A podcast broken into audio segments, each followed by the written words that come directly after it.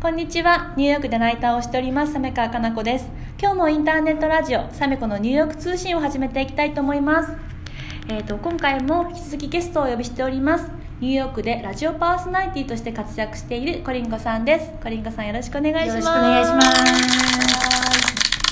はい、でね今回コリンゴさんにご出演いただくの2回目で,、はいはい、で前回の放送では、はいコリンゴさんが、はいえっと、日本で歯科衛生士としてねお仕事をしていて、はいで20代後半で、はいえっと、ニューヨークに渡り渡りなんとメタルバンドのドラマーになるというねうんそういっ見ましたたお話をねあの聞かせていただいたんですけれども、はいえっと、今回の放送ではどういうふうにしてその、バンドメンバーに入りドラマーになったかとか、はいそういったお話をね伺えればなというふうに思っていますはい、はいあ全くバンドの経験は日本でもなくて、うんうんとにかくあのステージに立ちたい、うん目立ちたいそれの一心で、うんバンドに入るためにはドラマーが必要ってことでドラマーになったんですけれども、うん最初はポップバンドとか、うんロックバンドとか、まあ、うん簡単なねビートで、あのバンドが成り立つそういうバンドに所属してて、うんだんだんスキルがついてきて、チヤホヤされるようになってその当時はね女の子ドラマーが珍しかったので、うんましてアジア人の女の子ドラマーだったので、うん目立ててたんですよ、へーこれはもうあの予定通りといううことで、ん、あそう戦略的に戦略的に目立つためにバンドに入る、うんやっとバンドに入れてう、んでこれはもう夢叶ったうんでバンドをやっていたんですけどそれでバンドのいろいろあのライブショーとかやって、うんローカルのうんそういういろんなバンドの仕組みを勉強した、勉強っていうかね、そうんそう学んでたんですけど、うんその3年後ぐらいに、うん急に女の子ドラマーが増えてきて、うんもう私目立った存在じゃないと、うんレアな存在じゃないと、うんこれは戦略を変えなければと思って、ジャンルを変えようとうんそのジャンルも女子がいないジャンルは何だうんメタルですよねだからそこの発想が面白いですよ ねそこに行かないと目立てない、うんいやでも目立てないなんか音楽がやりたいんじゃなくてもう目全然立ちたいっていうのが一番っていうのが面白いですよねそうもう、うんその一心みたいな、うん本当にだに全然ミュージシャンじゃないし、うんでただねやっぱりメタルバンドに入るには、うんそれなりのスキルが必要で、うんあのドラマーとしてこうペダルを踏むんですけど、うんベースドラムを叩くね、うんそれがシングルペダルあペシングルドラムなんですけどうんあのメタルになる場合はダブルベースドラムっていうね、うんあの両足でペダルを踏まなきゃいけなくなってしまへってえそれをやらないとメタルバンドに入れないということで、うんもうすぐにダブルベースペダペダルを買って、うん毎日ひたすら練習して。へえやっとというかやっとじゃなくてもう何何件もうんメタルバンド、もう怖いんですよ、メタルバンドそうですよねだってなんかもうスキンヘッドとかうんモヒカンとかあとロン毛とか、もうタトゥーとか入っててそうですよねもう場違いなところにオーディションに行って いやそれなんか聞いてると漫画みたいですまよねま、もう漫画の世界、うん本当にであの「え君オーディション?」って言われ何回も言われてそうでしょうねで好きなバンドはとか言われてもメタルなんか聞いたことがないから、え特にありませんえー、ってうんそうだってそれ普通にだってメタルバンドのオーディションに来てるのに好きなバンドないっておかしい話ですよねメタル聞いたことないですすしごいですよねそれでもニューヨークの人って、うんあのまあ、もちろん帰れとか言う人もいると思うんですけど、うんそこのオーディションに行ったバンドのメタルバンドはねこっついお兄ちゃんがねメタル聞いたことないんだったらこのバンドとこのバンドせめてうんパンテラと、うんあのマシンヘッドを聞いて、うんまた出直してきてくれみたいなことを言われたからもうすぐうんパンテラっていうバンドと、うんマシンヘッドの CD を買って、うん毎日聞いて、もうなんじゃこりゃっていう音楽だったんですシけどャウト系ですもんね基も本う的もにうすごねかった、うん何を歌ってるか分からなくて、うんでもそれを毎日聞いて、うんもうメタルバンドに入りたいがために、うん毎日ダブルベースペダルを練習して、うんそこそこできるようになってあのめでたく、うんあのめでたくというかわあの一人の,、ね、あのメタルギタリストがうんバンドを探していて、ん私を見つけて、うんであの2人でメタルバンドを作ろうみたいなでも私ファウンダーになったんへでえで中心人物になっちゃそうった中心人物になっちゃって 全然メダルできなかったんですけれどもうんうんあのーなんかいきなりもうオリジナルメンバーみたいな感じでへえドラムとギターでメダルバン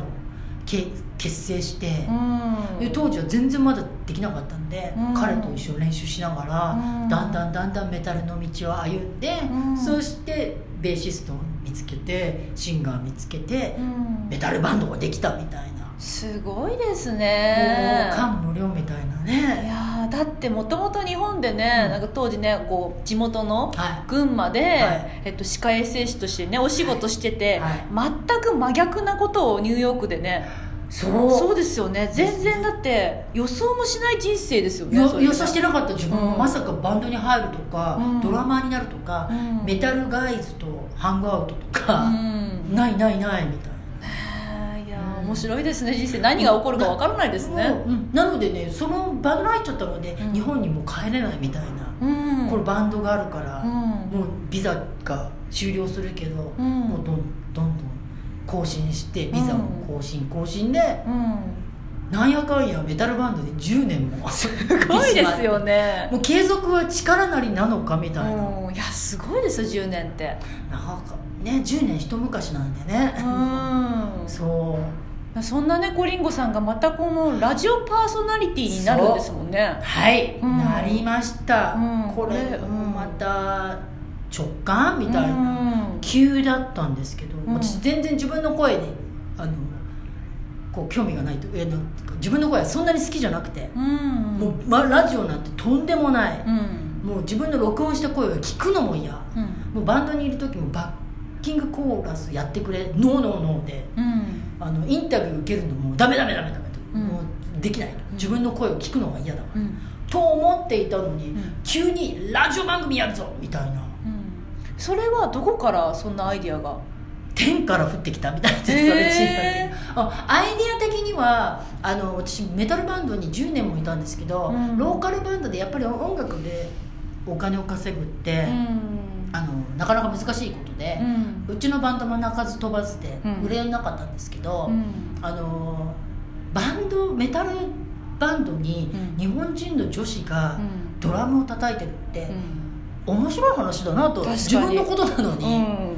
だけれどもやっぱり音楽ですごいあの成績を残さないとというか有名にならない限り、うん日本のメディアとかに取り上げてもらえない、うんもうインタビューとか、うんそういうのは全く皆無だったんですね、うんうんなのであこういうし面白い人がいるのうに、んそういう人が光が当たってないというか、うんスポットライトが当たってないというかこうメディアにインタビューされることって少ないんだなと、よっぽどうん x ジャパンとか、うんそういうくらいの域にならないと、うん永遠にに日本のメディアが取り上げてもらうことってないんだったら、うん自分が取り上げる側になろうみたいなうん感じで、うんニューヨークってもちろんいろんな経歴持った人がいるのでう、んそういう面白い人がたくさんいるはずだから。うん私がそういう人にスポットライト当てようみたいななるほど感じで、